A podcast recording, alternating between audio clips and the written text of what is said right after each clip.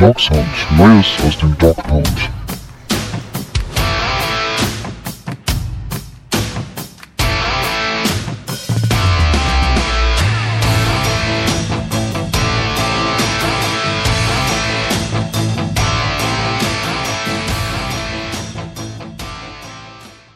Herzlich willkommen zur neuen Folge Dog Sound. Ja, wir warten im Grunde weiter darauf, dass Free Agency beginnen und auch der Draft dann irgendwann bald passiert. Ähm, wir werden trotzdem heute natürlich über das sprechen, was uns so in der letzten Woche vielleicht zugefallen ist. Das ist nicht ganz so viel, aber es gibt trotzdem jemanden, der heute das ein oder andere Thema wahrscheinlich mitbringen wird, denn Stefan ist mal wieder bei uns. Hallo Stefan.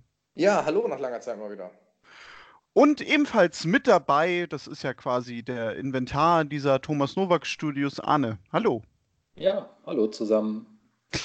Ja, Stefan, ähm, es ist schön, dass du mal wieder zu uns gefunden hast. Ähm, nun soll man vielleicht nochmal dazu sagen, es liegt nicht daran, dass du in der Regel keine Lust hast, mit uns aufzunehmen, sondern du schaffst das meistens eigentlich denn nur beruflich nicht oder terminlich. Und ja, äh, Stefan, ich weiß gar nicht, du warst, glaube ich, zuletzt mit dabei, kurz nach Ende der Saison.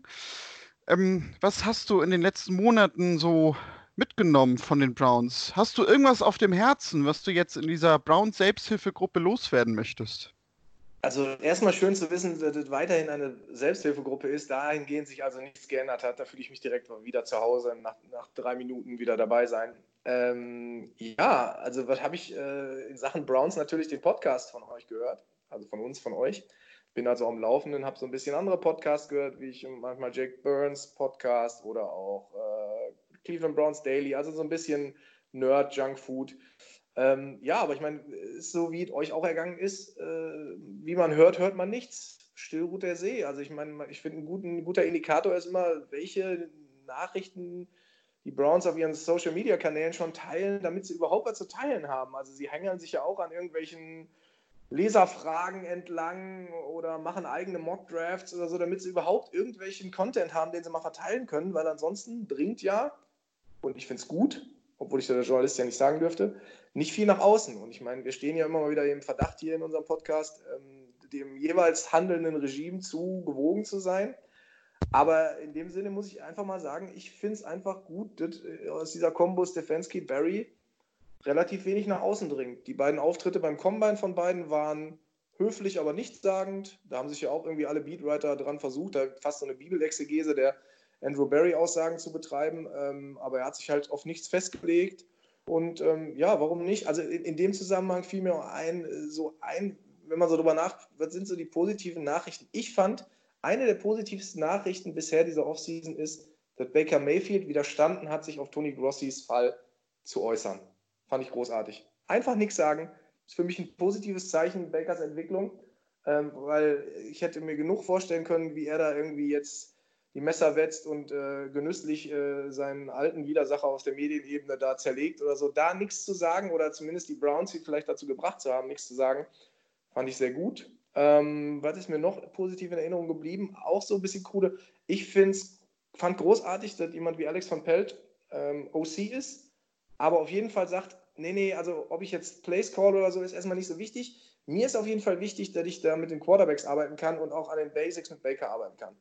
Super. Also jemand, der nicht sagt, hier, ich verkaufe meine Schwiegermutter, damit ich Place callen kann, sondern ähm, ich will an den Basics arbeiten mit einem Quarterback, dem ich, von dem ich denke, dem fehlt es da oder da hat er am nötigsten. Und jetzt sind insgesamt halt wenige, aber wenn dann doch mutmachende ähm, News, die ich so von den Browns verfolgt habe. Ähm, klar, äh, ich meine, alle zählen die Tage rückwärts bis zum Beginn der Free Agency. Ich habe jetzt schon 83 verschiedene Mock Drafts gelesen, die aber Ende immer auf einen der verschiedenen Tackles hinauslaufen in der Mehrzahl, wie ihr alle auch. Ähm, da werde ich nichts Neues berichten können. Aber so diese kleinen Anzeichen, die vielleicht äh, dann doch das ähm, nahelegen, was wir alle dann am Ende vielleicht doch wieder nicht für möglich halten, nämlich dass die Browns vielleicht auch mal ein vernünftig geführter Laden sein können.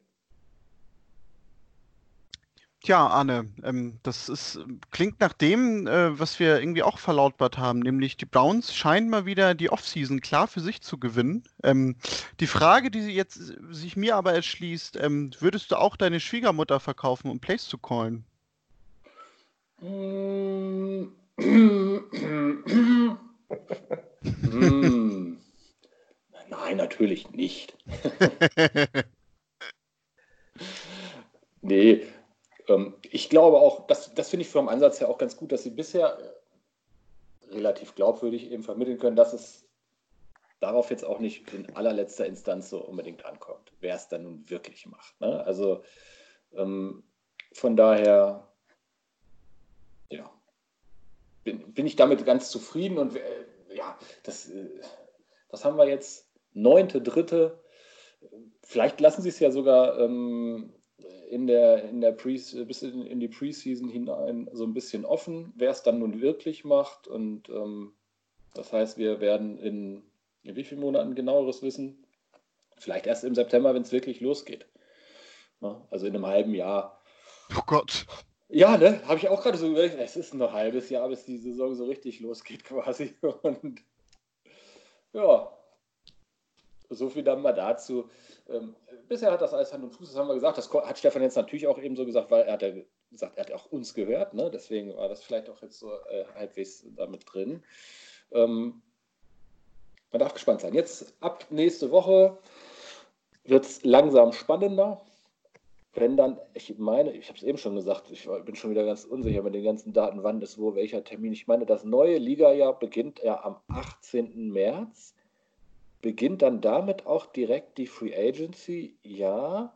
Aber es gibt ja immer diesen zwei Tage Vorlauf, wo es schon nicht mehr als Tempering gilt, wenn man miteinander reden darf. Und in der Vergangenheit war es so, dass eigentlich dann da also auch schon die Free Agency in dem Sinne angefangen hat, weil sich oft dann da schon erstmal also nennen wir es jetzt mal per Handschlag geeinigt wurde und man gesagt hat, wir sind uns einig, machen wir in zwei Tagen offiziell. Und das dann aber auch schon so durchgesickert ist. Ne? Und jetzt überlege ich gerade, ob das am 18. ist und in Wirklichkeit erst am 20. offiziell wird oder ob das dann am 16. ist und am 18. offiziell wird. Ja, am 16. Das hätte uns Mike jetzt sofort gesagt. Ne? Also, ab 16. dürfen die Clubs sprechen. Ab 16. dürfen sie Kontakt sprechen. aufnehmen. Ja. Ich habe gerade mal auf der NF. Genau, also wird es so richtig spannend ja dann in dem Sinne ab nächste Woche Montag. Weil das hat ja auch eine ganz hohe Auswirkung auf Draft und äh, Needs, äh, eben, was, was deckt man schon in der Free Agency ab und so weiter und so fort. Ne? Also Ähm, ja, Stefan, da hätte ich mal auch nochmal eine Nachfrage, so indirekt in dem Bezug. Ähm, denn bei Joe Schobert äh, ist ja doch eigentlich relativ klar, dass es für ihn in die Free Agency geht. Da haben wir ja sehr intensiv, ich glaube, in der letzten Woche auch drüber gesprochen, weil wir das sportlich nicht so ganz verstehen. Bist du da bei uns oder würdest du sogar sagen, du verkraftest das ein bisschen besser, wenn er nicht mehr das Browns-Trikot tragen würde? Nee, ich bin da bei euch, weil sportlich waren wir uns einig, welchen Wert er für die Mannschaft hat. Ähm, äh, auch von, von dem, wenn man sagt, man braucht bei der ganzen Wechselarie innerhalb der NFL vielleicht auch doch ein paar Spieler, die so als Typen der Franchise irgendwie so durchgehen und ein bisschen länger als äh, diese normale halt, Haltbarkeitsdauer von, von der Vereinszugehörigkeit da durchlaufen. Ähm, und am Ende, ich habe auch irgendwo, glaube ich, eine Auflistung gesehen, welche Linebacker denn 10 Millionen oder zweistellig an der Millionen Gehältern im Jahr verdienen. Es sind halt auch nicht nur zwei oder so in der NFL, sondern ich sag mal, glaube ich, in der Liste da in dem Tweet waren irgendwie 20 oder so. Also ist jetzt auch nicht, dass für ihn die Bank plündern müssten, sondern sie müssten halt erkennen, okay, vom Value her ist das uns der, der uns weiterbringt und was sind die Alternativen und wie müssten wir, wie viel müssten wir in Free Agency äh, ausgeben, um einen ähnlichen sportlichen Wert äh, zu, zu kriegen. Da habt ihr ja auch drüber gesprochen. Also im ersten Moment fände ich vom Gesamtpaket, weil er halt auch eben kein Lautsprecher ist, in dem Sinne, der Schlagzeilen außerhalb des Platzes macht, sondern einer, ja, also wie man sich ihn halt so als Fan auch mal wünscht, ne? der, der irgendwie positiv auftritt, äh, nicht ganz so beschränkt im Hirn ist, sondern auch mal über den Tellerrand hinausblickt und, und so ein bisschen so der Spielmacher der Defense natürlich auch so ein bisschen strategisch ist. Das alles ist ja anziehend für Fans, wenn jemand so agiert. Also mich hat es auch überrascht. Ich hatte eher darauf auch gehofft, mit dem Regimewechsel zu sagen, okay, da, da kommt noch mal ein bisschen Bewegung rein, aber ja, bin sehr gespannt, wird sie mit dem Linebacker-Core für Ideen haben, aber ähm, wer weiß, vielleicht gibt es am Ende noch den großen Umschwung, aber ähm, ich könnte mir auch genauso gut vorstellen, dass er relativ schnell in der Free Agency weg ist. Ja, wobei ich glaube, es war schon ein bisschen Bewegung drin. Äh, ich ich habe es ja so verstanden, Dorsey hat ihm nicht mal irgendwie ein Angebot gemacht oder so. Ja, und ich glaube, jetzt, jetzt wurde ihm halt ein Angebot gemacht, aber äh, oder gesagt, also bis zu der und der Grenze würden wir gehen und dann wurde wahrscheinlich gleich gesagt, nee, sorry, dann, wie gesagt, wir wollen eben mindestens im zweistelligen Millionenbereich sein. Äh, und dann hat man eben gesagt, ja gut, dann, dann halt nicht. Also das wäre so ja. unsere Schmerzgrenze. Und ich glaube, das war ja vorher nicht mal der Fall gewesen, wenn ich es richtig verstanden hatte. Ne? Ja, genau, ja. Also war Bewegung da, nur leider nicht so, wie wir vielleicht gehofft hatten. Aber ja, jetzt werden wir eben sehen, wohin es führt. Also für ihn wahrscheinlich irgendwo anders hin, gehe ich mal davon aus. Ja. Wobei, auch wenn er nachher in der Free Agency ist, er kann ja trotzdem immer noch bei den Browns landen, ne? Oder wenn du einmal raus bist, bist du raus. Nein, natürlich kann er. Kannst du immer noch zurückkommen, ne? Ja. Ich meine, die Browns haben natürlich in der Vergangenheit auch mal spektakulär dumme Moves gemacht in solchen Fällen, äh, wo sie dann äh, danach die Leute nicht mehr genommen haben. War, ich war, könnte Barry auch schon mit dabei gewesen sein, so äh, mit unter Sashi. Also das war natürlich einer der schmerzhaftesten Fehler in dem Sinne als man Mitchell Schwartz damals hat gehen lassen, ja. dem hat man ein Angebot gemacht. Der hat gesagt, nö, da kriege ich bestimmt in der Free Agency mehr. Dann ist er losgezogen auf den offenen Markt, hat nicht mehr gekriegt, da hat dann gesagt, ah, alles klar, nehme ich das Angebot halt doch an, hat man gesagt, ja, ha, nö, jetzt nicht mehr. Das war dumm, im Nachhinein. Ne? Aber absolut. Ist seitdem bei den, bei den Chiefs mit Sicherheit einer der Top 5 äh, Right Tackle oder also ja, vielleicht sogar Tackle der Liga. Oder Top 5 ist dann vielleicht übertrieben, aber Top 10, also eine absolute Bank jedenfalls. Wollte ich gerade sagen. Überdurchschnittlich solide. Das ja, nicht, nicht mal überdurchschnittlich solide. Der ist halt richtig gut. Also wenn man auch gerade mal die Datenzahlen, Datenfakten von dem, habe ich zwischendurch immer mal in der Timeline, weil auch Leute wie, wie Joe Thomas, mit denen er noch zusammengespielt hat, das auch immer noch mal wieder dann retweeten oder so. Der ist halt einer der besten Tackle der Liga den hätte man damals, äh, das war auch teuer. Äh, und es ist im Rückblick natürlich die Frage, was hätte genau der jetzt in den letzten Jahren gebracht. Aber äh, ja, im Endeffekt war es einfach ein schlechter Move damals von dem Regime, den nicht zu behalten. Aber gut. Ne, und deswegen, wer weiß, wenn jetzt äh, Schobert wiederkommt und sagt, ah, jetzt mache ich es doch für äh, 9,5 Millionen, vielleicht sagen sie dann ja auch, ja, Joe, jetzt hatten wir uns aber schon doch was anderes überlegt. Sorry. Möglich ist es. Ja, wo wir von schlechten Moves sprechen, Stefan. Ähm, wir haben im Laufe Hast du der Stefan letzten... beim Tanzen beobachtet, heimlich, während seiner Abwesenheit? Da wollten wir nicht drüber reden. Achso, ja, okay, sorry.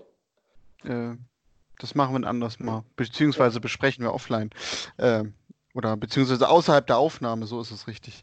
Ähm, Chris Smith hat ein neues Team. Ähm, das war ja auch so kein ruhmreicher Akt noch unter John Dorsey, die Entlassung gerade mit, seinen, mit seiner familiären Tragödie davor. Der ist jetzt bei den Panthers. Ähm, ich finde einfach, Stefan, das gehört sich so gerade mit seiner Geschichte, dass wir das hier nochmal erwähnen. Denn ähm, mir persönlich, muss ich sagen, hat das schon ein kleines Lächeln ins Gesicht gezaubert, als ich gesehen habe, dass er einen neuen Vertrag unterschreibt. Weil das, glaube ich, auch ein Zeichen ist, dass es ihm psychologisch soweit ganz gut geht. Ja, eine, absolut bei dir. Ähm, eine der Nachrichten, die man so in der Timeline so reingespült kriegt, die einen, obwohl sie mit den Browns jetzt nicht in unmittelbarer Weise was zu tun haben, einfach positiv stimmt, worüber man sich freut. Absolut. Ja, ganz genauso wie du gesagt hast. Weil äh, die Art, wir haben da ja auch äh, ausgiebig drüber gesprochen, ich glaube, Arne hat sich auch sehr zu Recht darüber damals echauffiert. Also den, den rauszuschmeißen nach der Vorgeschichte und also wo er jetzt auch nicht auf, auf seiner Position jetzt hier äh, acht Pro Bowler waren und er war halt irgendwie überflüssig oder so, sondern da war ja am Ende haben da ja welche gespielt, die am Tag vorher noch irgendwie Lastwagen gefahren haben, gefühlt. Ähm, also das war schon äh, vom Stil her unter aller Kanone und ja, einfach eine tolle Nachricht, dass er soweit ist. Ähm, selber soweit ist, dass ein Verein ihn äh, wieder, wieder ähm, nimmt und er jetzt auch wieder im, im, im, im, Game quasi back in the game ist. Ähm, ja, we wish you just the best, sagt man. Ne? Ja. Richtig. Ich weiß nicht, Arne, wolltest du noch ja. was dazu ergänzen? Oder das ist, glaube ich, auf den Punkt. Richtig. Ähm, ja, und dann, äh, wir blicken da ja auch schon jetzt immer gespannt jede Woche drauf. Ähm, der Draft steht denn ja auch irgendwann an. Letzte Woche hatten wir den Combine, da haben wir auch schon so ein bisschen drüber gesprochen. Wer geht jetzt vielleicht nochmal nach oben in den Rankings? Wer hat sich nicht so gut präsentiert? Wir schauen ja gerade in der ersten Runde auf einen Offensive Tackle. Äh, Arne, gibt es seit den letzten sieben Tagen da irgendwelche neuen Erkenntnisse? Also richtig, wirklich fundierte natürlich nicht. Ne? Ähm, ich, ich, kann jetzt schon gar nicht mehr sagen, äh, hatten wir alles von der Combine drin? Doch, wir hatten die letzte fast komplett bis auf Defensive Backs, weil die ja Montag war. Ne? Die hatten wir in der letzten Sendung noch nicht drin. Also ähm, so ein gewisses Movement, was für uns vielleicht ähm, bedeutsam sein könnte, wäre dann sowas, äh, dass Derek Brown jetzt eben ja nicht die tollste Combine hat. Äh, Danny Jeremiah hat ihn jetzt heute in seiner neuen Top 50 statt auf 2 nur noch auf 4. Also das nur noch dann natürlich in Anführungsstrichen. Ähm, weil jetzt schon manche Szenarien so gepinselt wurden, na, am Ende gehen eben, na, vielleicht drei Quarterbacks und die drei äh, Defensive Stats wie Okuda, ähm, Chase Young und Simmons weg. Dann sind aber erst sechs weg und wenn dann wirklich drei Tackles schon vor uns gehen, dann haben wir wirklich nur noch den viertbesten, der überbleibt und haben gar keine Wahl mehr. Für den Fall wäre es natürlich so, ist ein Derek Brown an 10 auf einmal da, müsste man sich schon mal überlegen, hm, müssen, brauchen wir jetzt unbedingt einen Tackle? Und da sind wir wieder bei dem Thema, was ich eingangs gesagt habe, Free Agency. Nehmen wir in der Free Agency äh, jemanden wie, was weiß ich, nehmen wir einfach mal so die zweite Garde, die so halbwegs brauchbar auf Markt ist, Jack Hake oder so, dann glaube ich, dass wir im ersten Pick auf jeden Fall sowas draften. Was ist aber, wenn wir wirklich sagen, wir geben jetzt einem Jack Conklin richtig viel Geld und holen den Tackle der Free Agency und machen den klar. Dann wäre das vielleicht so eine Möglichkeit zu sagen, ja gut, als Ergänzung dazu, die Hälfte des Problems auf Tackle ist jetzt schon mal gelöst.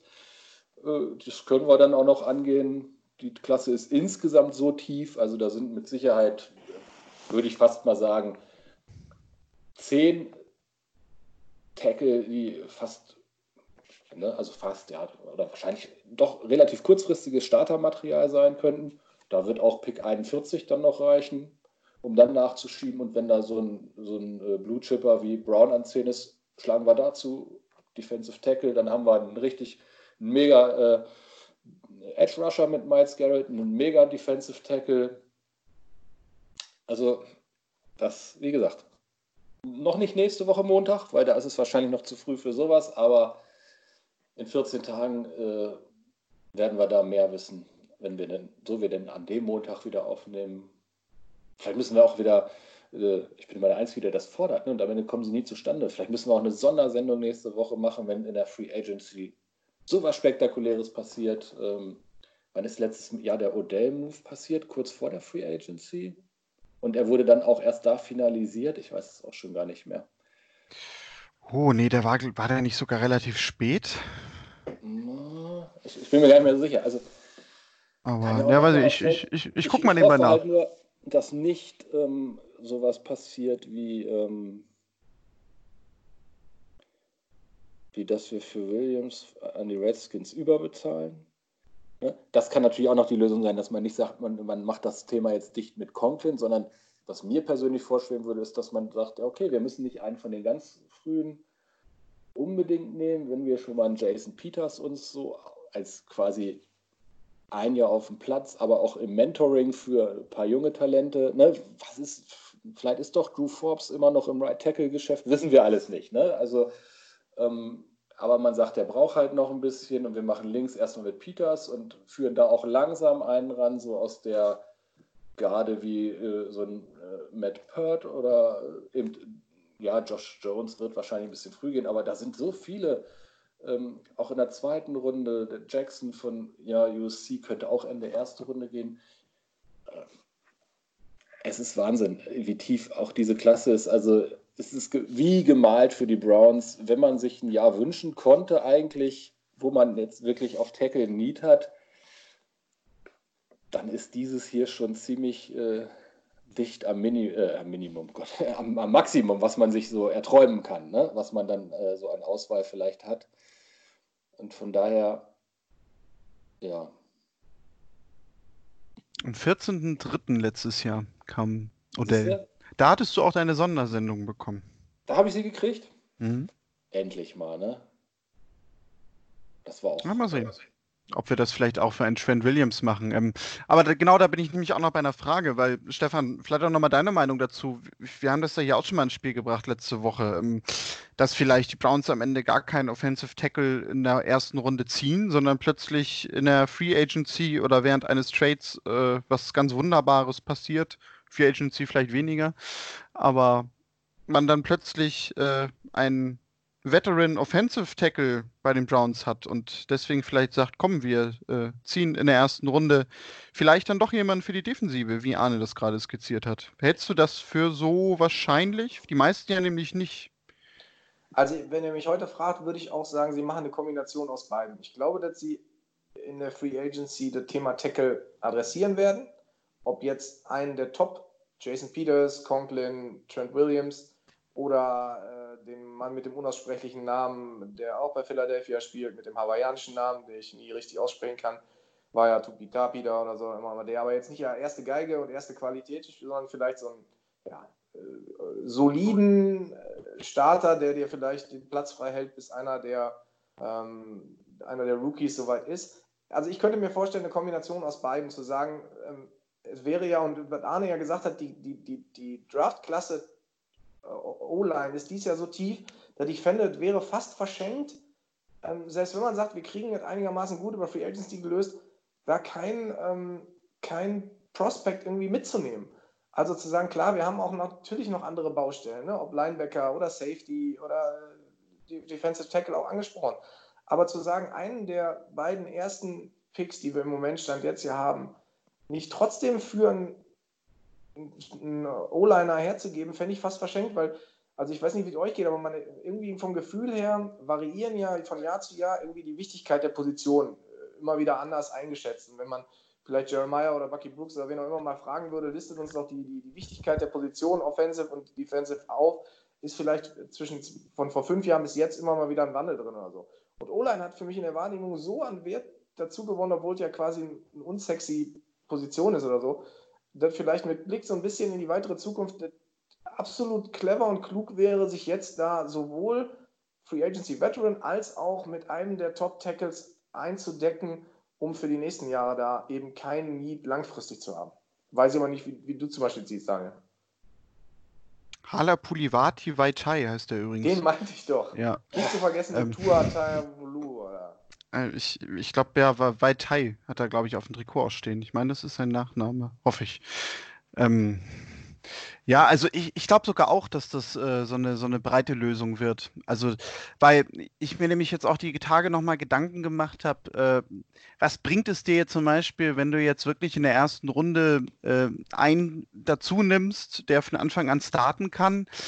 Äh, aber du halt sonst irgendwie drumherum nichts tust. Denn es ist ja jetzt nicht so gewesen, auch wenn sie vielleicht am Ende der Saison ein bisschen solider war, aber dass man jetzt bei der Offensive Line sagen kann, also da fehlt im Grunde so der eine Spieler, der eine Leader und dann wird das Ding irgendwie funktionieren.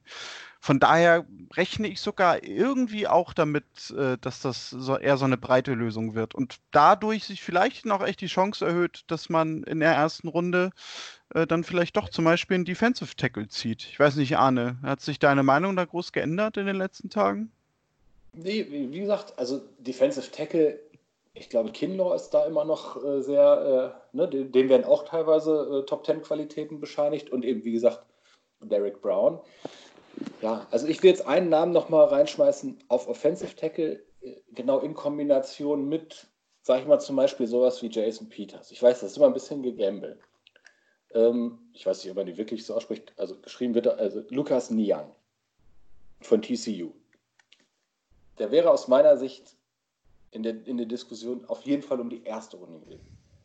Aber im letzten Jahr verletzt und ist vom Grundsatz her einer, der für das Scheme von Stefanski genau wie gemacht ist.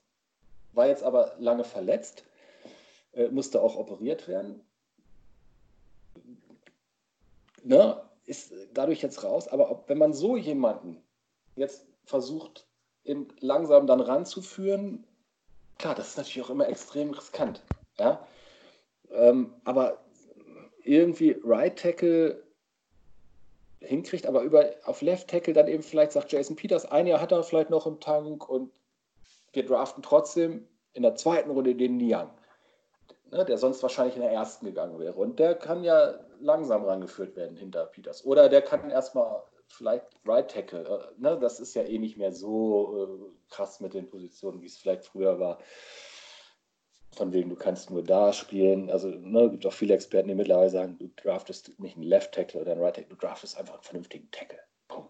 Ja, klar, der muss sich erstmal umstellen, aber so wie man sagt, auch Bitonio könnte man umbauen, der braucht nur ein bisschen Zeit, so könnte man das gerade mit so jungen Leuten, denke ich, da auch einigermaßen gut hinkriegen.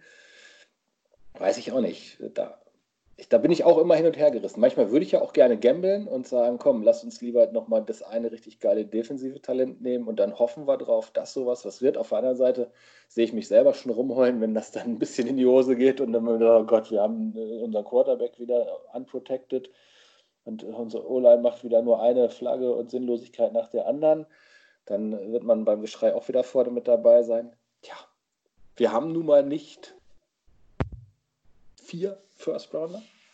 Hatten wir die mal fast, ne? Also hätten wir haben können mit ein bisschen getradet, aber die Zeiten sind vorbei.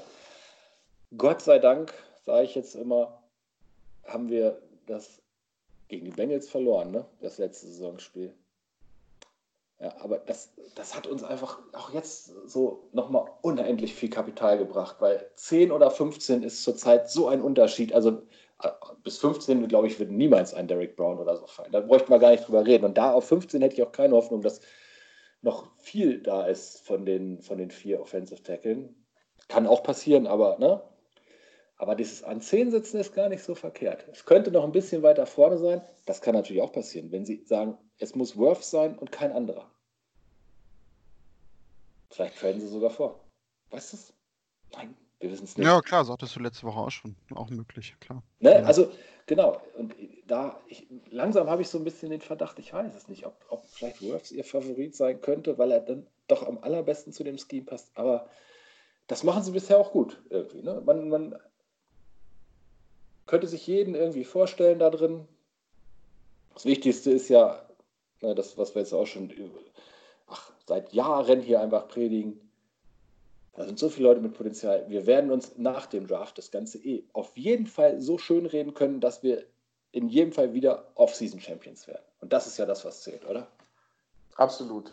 Lass uns froh sein, dass erst im halben Jahr die Saison wieder losgeht. Bis dahin räumen wir alles ab. Und die lästigen drei Monate kriegen wir dann ja, auch wieder, wieder irgendwie kaputt. Ne? Ja, oder wir fahren mal ein anderes Konzept und äh, stellen dann einfach zum September diesen Podcast ein und äh, fangen dann im Januar erst wieder an. Nee, jetzt, jetzt nochmal, aber dann, wir könnten schnell einen Sprung zur äh, Sportpolitik in dem Sinne machen, die ja für uns dann auch durchaus wichtig ist, aber jetzt über die Browns-Tellergrenzen gesehen, äh, was ist mit den Tarifverhandlungen zwischen Ownern und Spielern? Also wir müssten ja eigentlich darauf setzen, dass es mal zu einem Streik kommt, weil dann hätten wir mal ein ganzes Jahr gewonnen. Das ist richtig.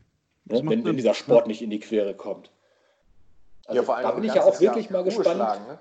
Wann muss da die Entscheidung gefallen sein? Jetzt irgendwann diese Woche? Nee, Wann ist gerade gekommen, ist äh, die, die, Voting Deadline ist bis zum Wochenende verlängert worden. Ah, ist verlängert worden. Aber soll, ich wollte gerade sagen, die, eigentlich war ja die Deadline jetzt unter der Woche irgendwann, ne? Ja, jetzt bis Wochenende. Uh, vielleicht sah es dann doch nicht gut aus für die Owner, wenn es verlängert wurde. Also der Browns, also die Browns-Spieler auf Twitter, wenn ich das bisher so gedeutet habe, über die Maße, die anderen habe ich mir nicht so angeguckt, immer nur mal. Da hätte ich jetzt eher gesagt von der Tendenz auch, nee, die lehnen es ab. Also da haben sich ja einige sehr klar geäußert. Und da bin ich mal gespannt. Ich, ich habe auch das Gefühl, dass die Owner die Spieler ein bisschen über den Tisch ziehen bei diesem Deal, wenn ich ehrlich bin. Also ich könnte verstehen, wenn sie Nein voten. Ist zwar dann doof, weil man dann Lockout-Gefahr ist ja für den Fan, der was sehen will, eigentlich schlecht, aber wir haben ja gerade festgestellt, wir wollen ja eigentlich gar keinen Sport sehen, wir wollen ja unsere Off-Season Championship möglichst lange genießen können und dann nee, sollen die Spieler ruhig mal ein Zeichen setzen. So, ich fand nicht so, wenn die Owner sagen, 17 Spiele sind nicht verhandelbar, irgendwer hatte das so schön geschrieben, die Spieler sollen einfach mal sagen, ja, wir wollen die Hälfte vom Kuchen, Punkt aus, wir machen hier den Sport, 50 Prozent sind für uns nicht verhandelbar und nicht so, geil, wir geben euch hier statt 47, 48 einfach mal. Sagen so, alles andere ist für uns dann jetzt auch vom Tisch eigentlich sitzen die Spieler am längeren Hebel aus meiner Sicht. Ohne die Spieler läuft das Produkt nicht. Ende. Das ist absolut richtig. Und der Vorteil ist ja wirklich, bei, bei manchen Browns-Spielern würde dir gar nicht auffallen, wenn die auf dem Platz stehen und streiken. Ja, eben. Also wir sind doch gewappnet bis nach Meppen. Auf jeden Fall. Ähm, ja, aber jetzt äh, vielleicht mal Spaß beiseite. Also ich bin auch gespannt, weil ähm, ich glaube nämlich auch, dass die NFL und die Liga allgemein jetzt nämlich auch so ein bisschen an dem Punkt steht, äh, wenn sie jetzt natürlich das nicht schaffen sollten, das in irgendeiner Weise vielleicht nach ihren Plänen auch nochmal auszubauen mit dem Spielplan etc., dann wird das wahrscheinlich auch insgesamt gescheitert sein. Und äh, gerade natürlich auch mit den Entwicklungen in Europa oder in Deutschland. Ich meine, das ist in den letzten Jahren hier natürlich explodiert. Das kriegen die Owner und die Liga auch mit, äh, dass sich damit quasi nochmal ein komplett neuer Markt erschließt, der vor allem auch noch wachsend ist. Äh, und wenn du jetzt natürlich diesen Schritt gehen kannst des Ausbaus, ist das für die Owner natürlich perfekt, kann man verstehen, weil du damit noch mehr Geld generierst. Wenn das aber natürlich nicht passieren sollte, wenn die natürlich wahrscheinlich befürchten, oh Gott, äh, das Ganze, äh, ja, wie soll man sagen, pendelt sich irgendwie ein, entwickelt sich nicht weiter, das Produkt äh, bleibt einfach so stehen. Von daher bin ich mal gespannt, wie sich das da entwickelt. Ich bin nämlich auch der Meinung, dass äh, ich so eher mit dem Lockout rechne. Nicht über einen langen Zeitraum, aber vielleicht, dass dann mal so eine, so eine erste Woche einfach mal flach fällt.